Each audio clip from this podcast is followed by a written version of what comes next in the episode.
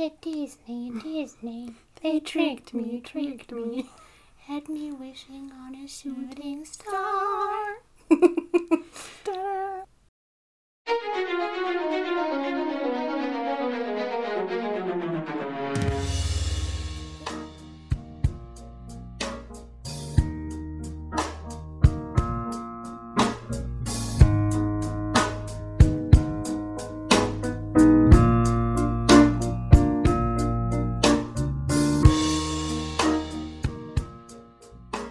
Hi und herzlich willkommen zu einer neuen Folge von unserem Podcast A Queen's World. Wir sind Zita Und Marilena. und wir haben heute ein sehr spannendes Thema für euch. Und zwar sind wir auf das Thema Disney gestoßen und ganz speziell auf den Beziehungstyp Disney. Denn wir beide teilen eine große Liebe zu Disney-Filmen und haben uns da kürzlich drüber unterhalten und festgestellt, dass wir einige Gedanken haben, die wir gerne dazu mit euch teilen würden. Und Marilena hat eben schon erwähnt, ihr ist bei der Recherche zu diesen Themen etwas sehr Witziges passiert. Möchtest du uns davon berichten? Auf jeden Fall. Ja, wir bereiten uns ja immer etwas auf die Folgen vor. Und wie man das dann halt so macht. Ja, wir haben uns für ein Folgenthema entschieden und ich google das dann einfach mal. Was gibt es dazu überhaupt schon?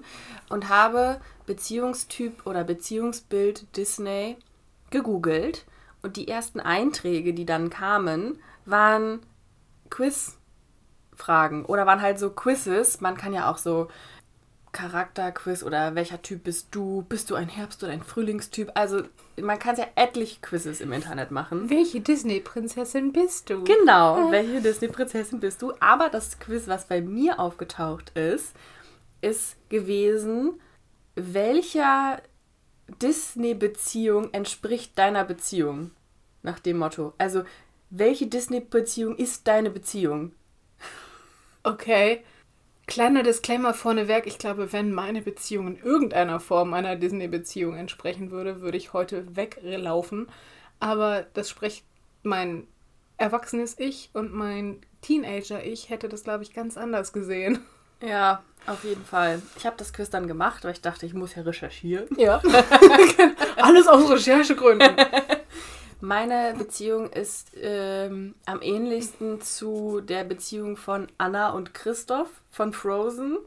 Die haben auch die realistischste Beziehung, Ja, wenn ich das mal so Habe ich auch sagen gedacht. darf. Habe ich gedacht, Toll. immerhin. Toll, das gefällt mir sehr gut. Ich habe schon darüber nachgedacht, hast du jetzt die Beziehungsmuster von Ursula und Ariel oder von. Nee, es sind immer Mann und Frau gewesen. Also Ursula und Ariel Mhm. Ich wären. weiß, es war auch ein Spaß. Nee, es gab aber. Eric heißt er, glaube ich, oder Erik. Erik und Ariel gab es als Auswahl. Erik. Könnte auch. Kevin heißen. Dennis. Entschuldigung, das ist gemein. Das sind alles tolle Namen. Keine Ähm. Namendiskriminierung hier, aber Kevin und Ariel passt auch eher zu seinem Charakter, würde ich sagen. Ja, ich fand es auf jeden Fall sehr bezeichnend, dass das das Erste ist, was bei rauskommt, wenn man es googelt. Das heißt ja auch schon, wie sehr disnifiziert unsere Gesellschaft eigentlich ist. Schöner Neologismus.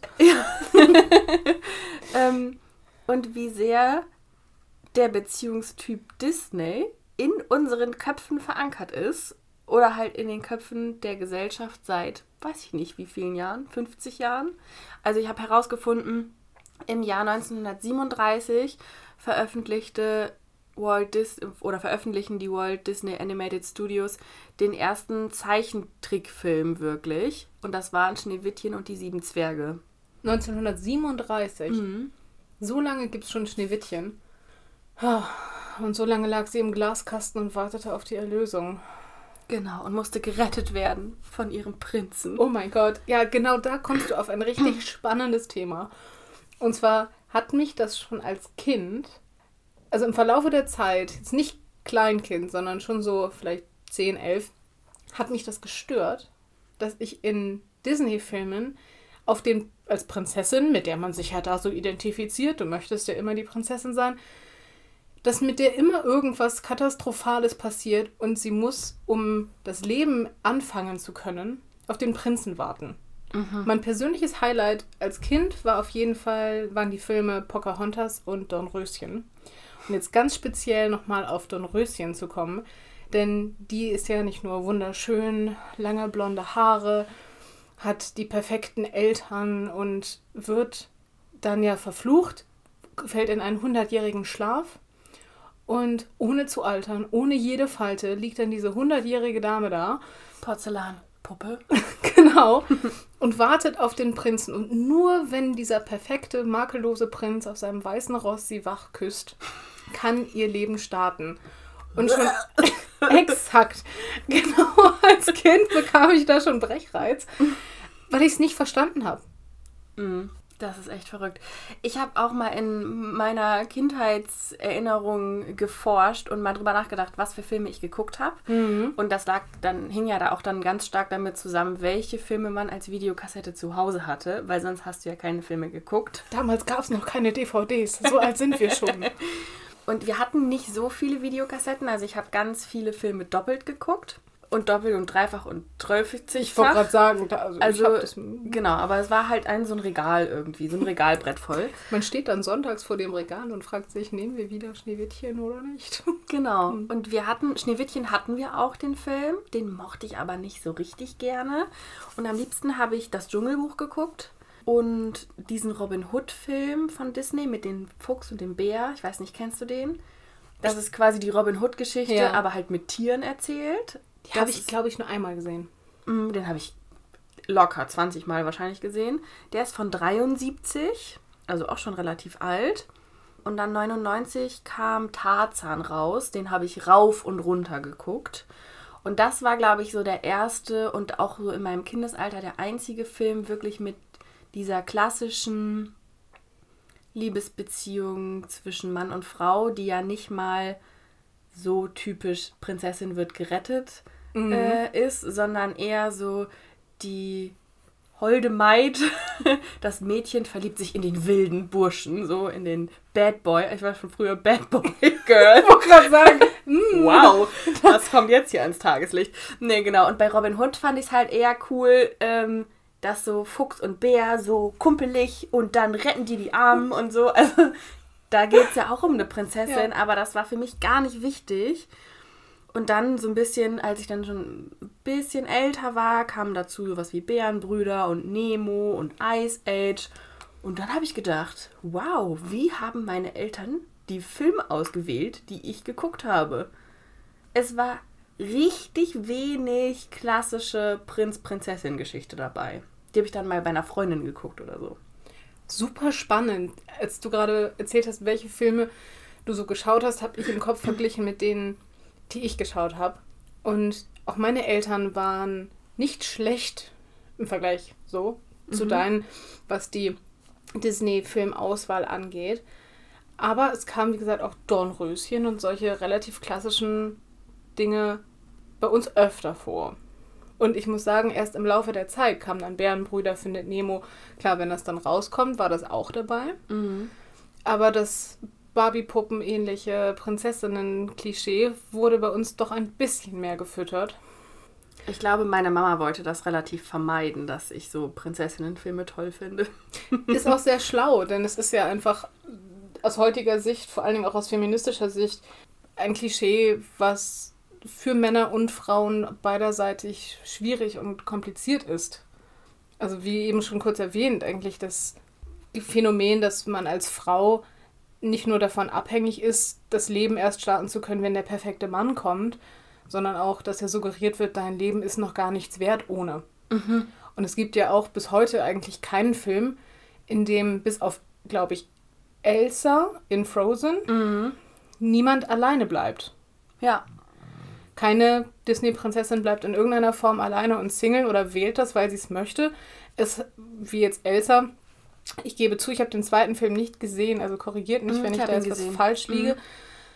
Aber auch da habe ich das Gefühl, es liegt so ein bisschen an ihrem Charakter und an ihrem Dasein. Es ist nicht so, als würde sie sich ganz bewusst entscheiden, ich mag es, Single zu sein und bin es einfach, sondern es ist dann, sie ist die mächtige Figur, die dann einfach keinen Partner hat, aufgrund ihrer Macht und ihres Statuses. Aber das finde ich zum Beispiel gar nicht so verkehrt gelöst, weil das einfach kein Thema ist. Mhm. Und dass der wichtige, die wichtigere Beziehung in dem ersten Film ja die Schwesternbeziehung ist. Und das finde ich ganz schön, das auch so mitzugeben. Und das ist ja trotzdem noch ein Prinzessinnenfilm, da kann man immer noch denken, was man möchte. aber hat auf jeden Fall schon gute Ansätze, würde ich sagen. Da ist es nicht so, dass sie gerettet werden muss. Sie ist dann zwar, oder andersrum gesagt, in so einem Kinderfilm ist es, glaube ich, auch sehr schwierig zu platzieren, den Wunsch zu haben, alleine zu bleiben. Aber es wird ja auch nicht der Wunsch formuliert, dass sie jemanden haben möchte. Also sie ist einfach vollkommen als einzelne Figur. Es wird ja auch nicht thematisiert, dass sie vielleicht jemanden bräuchte, um eine richtige Frau zu sein. Stimmt, da hast du recht. Da haben wir ja schon mal ein Beispiel ähm, für modernere Disney-Figuren, die sich ja doch scheinbar ein bisschen zu verändern scheinen. Zumindest was man jetzt so sehen kann. Disney bringt ja doch recht viele Filme jetzt auch nicht Klischee-Story entsprechend raus. Es sind ja nicht nur viele Beziehungsfilme. Aber nochmal auf die älteren Disney-Filme zu sprechen zu kommen, mit denen wir groß geworden sind und die unsere Generation enorm geprägt haben, weswegen es ja gerade alle diese Quizzes und Co. gibt, ist, dass ja nicht nur die, das Beziehungsbild für Frauen so kompliziert ist, sondern ja auch das für die vermeintlichen Prinzen. Also ich finde gerade auch im Hinblick auf Männer und die männlichen Rollen in Disney ist das doch katastrophal. Es muss immer der perfekte, makellose, schöne Prinz, glatt rasiert auf seinem weißen Pferd sein, der dann große Abenteuer bestehen muss, um sich die Frau zu verdienen, die Prinzessin zu verdienen und dann glücklich bis an ihr Lebensende zu leben. Ihm werden keine Makel zugesprochen, ihm wird nicht zugesprochen, dass er nicht den perfekten Körper haben darf, denn seine Begleiter sind immer klein, rundlich, dümmlich, mit dicken Nasen, zumindest häufig im Film. stimmt. Ja. Oder fies. Oder sie sind so unschuldig, dass sie im Endeffekt, wie beispielsweise in Pocahontas, dann die Fehler begehen und hinten runterfallen.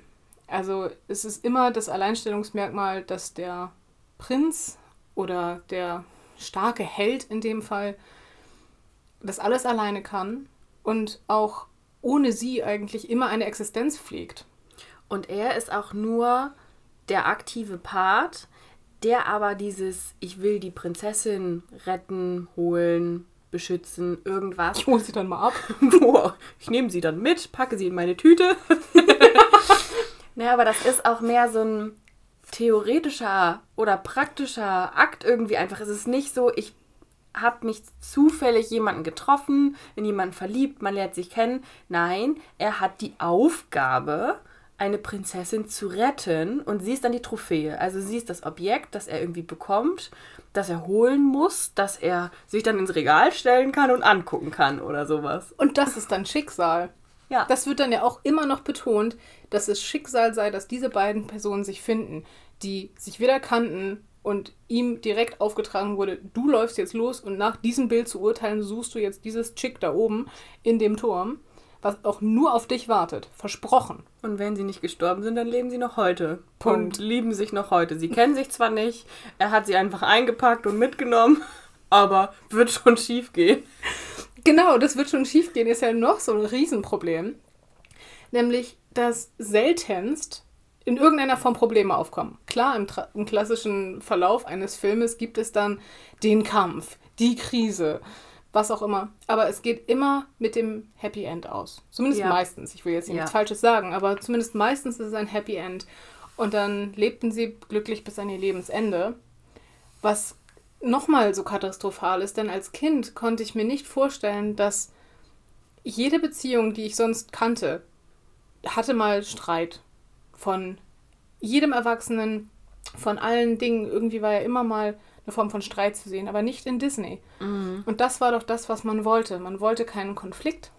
Es wird einfach eine heile Welt dargestellt. Ich finde das für Kinderfilme auch in Ordnung, dass einfach eine heile Welt reproduziert wird. Es soll ja auch eine kindertaugliche Geschichte dann irgendwie sein, aber gerade auf dieses ganze Beziehungsgedöns bezogen, bekommst du ja als kleines Mädchen mit, du wartest einfach drauf, bis dich jemand auserwählt und dann ist der Moment, dass dein Leben startet und vorher ist sowieso nichts. Also sowieso, vorher ist dein Leben eh nichts wert.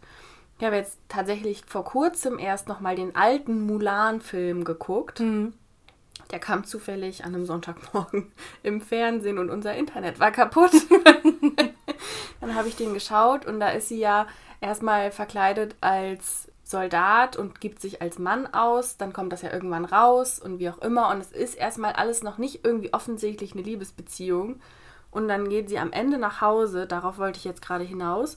Und was die Oma als erstes sagt, ist: Toll, jetzt bringt sie das Schwert mit nach Hause, warum hat sie keinen Mann mitgebracht? So ist sie ja eh nichts wert. Toll. Danke, Oma. Ah, wirklich, danke, Oma. Vielen Dank auch, Oma. Ja, das ist witzig, weil die Personen oder die Frauenrollen in Disney-Filmen, die als stark und durchsetzungsfähig porträtiert werden, haben immer eine gewisse männliche Seite. Also irgendwie sind die dann immer irgendwie drüber. Mhm. Zumindest zeigt man sie so. Und ich weiß noch, dass die meisten meiner Freundinnen in der Grundschule auch Mulan als ihr absolutes Idol angesehen haben. Die haben gesagt, wir wollen das mit dem Kämpfen, wir finden das cool, wir spielen Mu- Mulan nach. Da hat keiner Dornröschen nachgespielt. Nie. Witzig. Wir haben immer Mulan nachgespielt. Oder tatsächlich auch Pocahontas, Cool. was auch einer meiner absoluten Lieblingsfilme ist. Mhm. Und in dem Fall muss ich Disney zusprechen, haben sie eine sehr starke Persönlichkeit als Hauptrolle quasi porträtiert, die ja auch ähm, ihrer Familie und ihrem Partner die Stirn bietet. Aber, und wir sprechen jetzt nur ganz kurz davon in einem Satz, es gibt ja noch den zweiten Film, in dem das Ganze eine derartig katastrophale Kehrtwende nimmt. Den habe ich nicht geguckt. Tu es nicht. Also jeder von euch, wer jemals die Idee hatte, sich den zweiten Pocahontas-Film anzugucken, vergesst es. Aber trotzdem, und das ist halt immer schade, selbst wenn starke Frauenfiguren gezeichnet wurden, vor allem jetzt auch in älteren Disney-Filmen, geht es darum, einen Mann zu haben. Ja. Und das ist filmisch inszeniert das Ziel. Eine heterosexuelle Beziehung mit einem starken Mann zu führen. Und sobald du diesen starken Mann hast, bist du halt einfach das schön anzusehende Objekt. Genau, dann ist es, dann bist du vollkommen und dann, ja, Und wenn du irgendwelche Fähigkeiten hattest, dann brauchst du die dann auf jeden Fall auch nicht mehr. genau. Irre, ja. Echt, total. Was ein Thema. Da fällt mir ein, es gibt ja auch einen Song, der noch relativ aktuell ist, von 2020. Der ist von Salem Elise und heißt Mad at Disney und startet eigentlich mit einem Satz oder mit einer, mit einer Line, die wir gerade schon so ein bisschen rauskristallisiert haben. I'm mad at Disney, Disney. They tricked me, tricked me, had me wishing on a shooting star. Exakt, ja, das fasst es ziemlich gut zusammen. Das Phänomen, was unsere millenniale Generation an Ansprüche an Disney hat, würde ich sagen. Mhm. Ja, alles, was wir eben schon besprochen haben. Dass genau dieser Shooting Star, dieses Wunder, was vom Himmel fällt, ähm, beschreibt sie ja in, in diesem Song und weiterführend sagt sie ja, ich bin jetzt Mitte 20, also um das kurz zu übersetzen, und weiß immer noch nichts, weder wer ich bin oder was ich nicht bin. Und dann folgt es weiter, dass sie so ein bisschen pessimistisch darüber spricht, dass sie ähm, ja darauf warten muss, dass die wahre Liebe, der wahre Liebe-Kuss sie irgendwie retten soll. Und in dem Song beschreibt sie es als quote-unquote Bullshit. Ja, kann ich äh, unterschreiben. Ja, sehe ich auch so. Und das bezieht sich dann ja nicht nur auf die alten Disney-Filme, sondern auch auf ganz viele weitere Disney-Filme, die folgten oder auch auf Filme aus anderen, aus anderen Filmhäusern, sage ich jetzt mal. Es wird hauptsächlich das White Privilege heterosexuelle Pärchen als Ein Idealbild Fehler gezeigt. ist aufgetreten. Bitte versuche es erneut. Siri, ich weiß, dass ein Fehler aufgetreten ist bei Disney. Will es? Ich weiß jetzt nicht mal mehr, wo ich war. Also Siri hat uns gerade einfach in die Aufnahme gequatscht. Siri hat auch festgestellt, da ist ein Fehler. Da stimmt was nicht. Äh, es ging um Filme von Disney und nicht von Disney. Genau. Und von dem Klischee, dass in vielen Filmhäusern nach wie vor genau besagte Punkte immer noch bedient werden und dass sich das nicht irgendwie evaluiert und es lässt sich einfach kaum Veränderungen feststellen in den Hauptfilmhäusern dieser Welt, die immer noch die gleichen Linien de des Drehs, die gleichen dramaturgischen Kniffe bedienen wie von vor 20 Jahren und äh, maximal so ein bisschen divers werden, dass sie sagen, ja, wir machen jetzt hier nochmal äh, jemand Transsexuelles oder doch mal eine Gay-Beziehung in, in den Film hinein. Aber dennoch läuft es meistens auf das Mann-Frau-heterosexuelle Klischee des Happy Endings hinaus. Auf oder jeden der, Fall. der, des krassen Dramas. Und vor allem, was du gerade gesagt hast, ähm, irgendwie Diversität. Ich habe jetzt halt die aktuellen Kinderfilme nicht alle so auf dem Schirm, weil ich kein Kind mehr bin und auch kein Kind habe und mit keinem Kind lange irgendwie Disney-Filme geschaut habe. Und die schauen ja auch immer noch die Filme, die wir auch geguckt haben. Die Disney-Filme, die werden immer, immer wieder geguckt, weil sie natürlich dann auch schön gemacht sind, weil viele Kinder sie toll finden. Aber da fängt das Identifikationsmoment schon im Kindergarten an. Du musst in die Kategorie Prinzessin oder Prinz passen. Das wird dir sofort als kleines Kind in, indoktriniert. Und Mädchen tragen Kleidchen, Jungs sind starke Ritter und das wird dann weitergeführt auf den Klamotten, die die Kinder tragen. Solange, sobald du irgendwas dazwischen bist, passt du sowieso in keine Kategorie. Und wenn du ein Junge bist, der ein Kleid tragen möchte oder ein Junge bist, der vielleicht nicht der starke Ritter sein möchte, dann passt es auch nicht. Und das ist ja von vornherein grundproblematisch. Ich habe tatsächlich darauf bezogen kürzlich ein Video gesehen, in dem ein kleiner Junge, vielleicht vier oder fünf, zu seinem Papa geht und sagt, er möchte das Elsa-Kostüm, was wahrscheinlich seiner Schwester gehörte, gerne anbehalten. Er hatte sich das einfach angezogen, das Kleid. Und die Mutter wollte die Reaktion vom Papa sehen und fand das ganz süß und dann war so, oh, guck mal hier, der Kleine hat das Kleid an. Und der Papa war außer sich. Der hat direkt reagiert und sagte, du kannst doch kein Kleid anziehen, das gehört deiner Schwester, so geht das doch nicht. Und Jungs tragen keine Kleider und der Kleine war total am Boden zerstört. Der war richtig traurig und Das auch die so Mutter furchtbar. hat es nicht verstanden. Und glücklicherweise hat sie es zwar gepostet, aber das hat mich super aufgeweckt, dass wir zwar in dem Bereich, mit dem man sich umgibt oder mit dem wir uns auch umgeben, eine schon recht diverse und akzeptante Welt suggerieren und jetzt bewusst suggerieren gesagt, denn viele Leute sehen es einfach noch lange nicht so. Und auch die Menschen mit Einfluss und auch die Unternehmen mit Einfluss sind da einfach lange noch nicht so weit, dass das so akzeptiert wird. Und wie du sagst, die Generation nach uns bekommt immer noch den Einfluss, mit dem wir aufgewachsen sind. Ja, auf jeden Fall. Wo du das Video gerade erzählt hast, es gibt auch ein Video, das ist schon ein bisschen älter, von diesem achtjährigen Mädchen in dem Target-Supermarkt, die sich Jungs- und Mädchenklamotten anschaut. Und dann scha- schaut sie Jungsklamotten an und sagt, guck mal, was hier drauf ist. Also ich übersetze es jetzt, es ist auf ähm, Englisch das Video. Schau mal, was hier drauf ist. Da steht Think outside the box, also denk außerhalb deines Einflusskreises oder geh auf Abenteuer, da sind irgendwie wilde, abenteuerlustige, weitdenkende kleine Jungs drauf. Und dann holt sie so ein Mädchen-T-Shirt. Guck dir das an. Da steht drauf, hey. Was soll mir das sagen? Was soll mir das sagen? Hey, das ist doch inspirierend. Think outside the box. Und ich soll jetzt hier anziehen, hey? Genau. Und sie regt sich richtig drüber auf. Und das ist das Grundproblem. Das ist in Disney-Filmen, das ist auf Kinderklamotten, das ist in ganz vielen Bereichen, wird uns das medial mitgegeben. Ja. Fa- Fallen dir denn ähm, Disney-Filme ein, die positive Beispiele sind? Ja, absolut. Also mein Lieblingsfilm Pocahontas auf jeden Fall. Der war für mich immer ein Grund und auch eine Motivation, an mich zu glauben und auch an das, was man als Frau durchsetzen kann. Denn sie wird ja sehr individuell porträtiert. Man sieht sie sehr viel alleine in dem Film. Sie beschäftigt sich mit ihren Gedanken, sie ist reflektiert, sie ist auch still. Sie muss nicht die kleine, babbelige, ähm, hyperaktive, naive Prinzessin sein, denn sie ist alles andere als naiv. Sie stellt alles in Frage und folgt dennoch aber ihrem Herzen und ihrem wahrscheinlich dann doch auch Bauchgefühl. Auch wenn sie natürlich mit dem blondhaarigen Schönling John Smith dann anbandelt und sich verliebt, aber auch da zeigt sich zwischendurch immer wieder ihr Charakter, dass sie sich nicht sofort darauf einlässt und sagt, hier, ich mache alles, was du möchtest und formiere mich ganz nach deinen Wünschen, sondern er ist in ihrer Welt, er muss sich an sie anpassen und sie kommt ihm nur bis zur Mitte entgegen. Und das fand ich als Kind schon richtig toll, hat mir super gut gefallen und auch nach wie vor ist es einer meiner liebsten Filme, Ähm, wie schon erwähnt, nur der erste. Aber ich finde ihn wunder wunderbar. Ja, Wie sieht's bei dir da aus? Schön.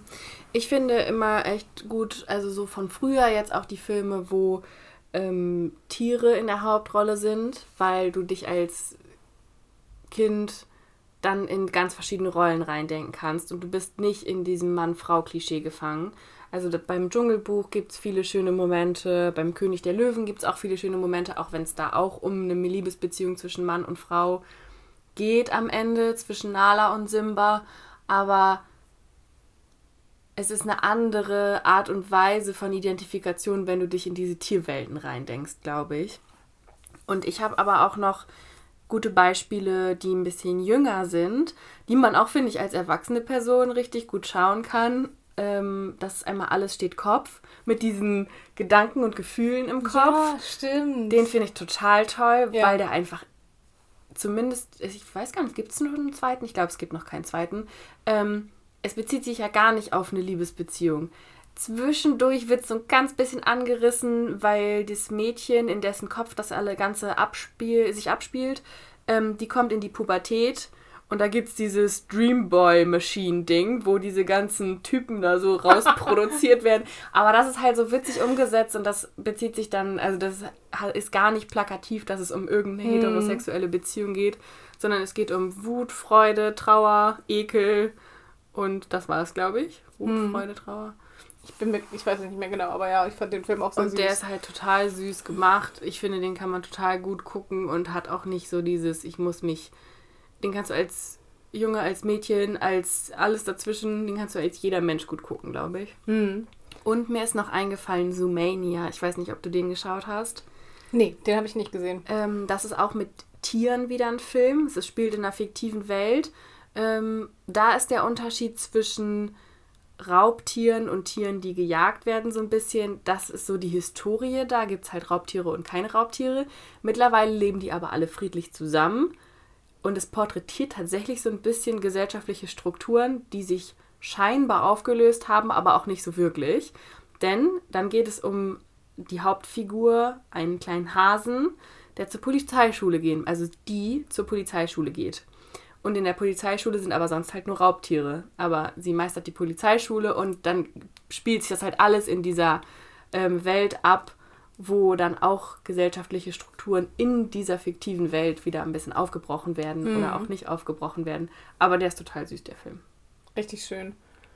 Ja, allgemein hat Disney die Tierfilme, also in denen Tiere, in denen Tiere die Hauptrolle spielen, sehr gut gemacht, finde ich. Viele davon sind super schön. Ich mag die Ice Age-Filme gerne. Ich mag die Bärenbrüder-Filme zum Beispiel auch sehr gerne. Das sind auch eine meiner Liebsten, nicht nur aufgrund von Phil Collins schönem Soundtrack, aber auch da zum Beispiel geht es ja um die Brüderliebe Mhm. die Liebe zwischen zwei Brüdern, die eigentlich gar nicht miteinander verwandt sind. Also es geht ja auch um die Brüder des, des einen Bärens, aber dann ja auch um den Bruder, den er quasi erst neu kennenlernt, aber dann brüderliche Gefühle quasi für ihn entwickelt. Da ist es auch zur Abwechslung mal gar nicht die hetero, heterosexuelle Beziehung zwischen Mann und Frau. Aber eine der herzerwärmendsten Disney-Stories, die ich so kenne. Auf jeden Fall. Ich glaube, das war auch das allererste Mal, dass ich bei dem Film geweint habe, bei Bärenbrüder. Ja. Ja.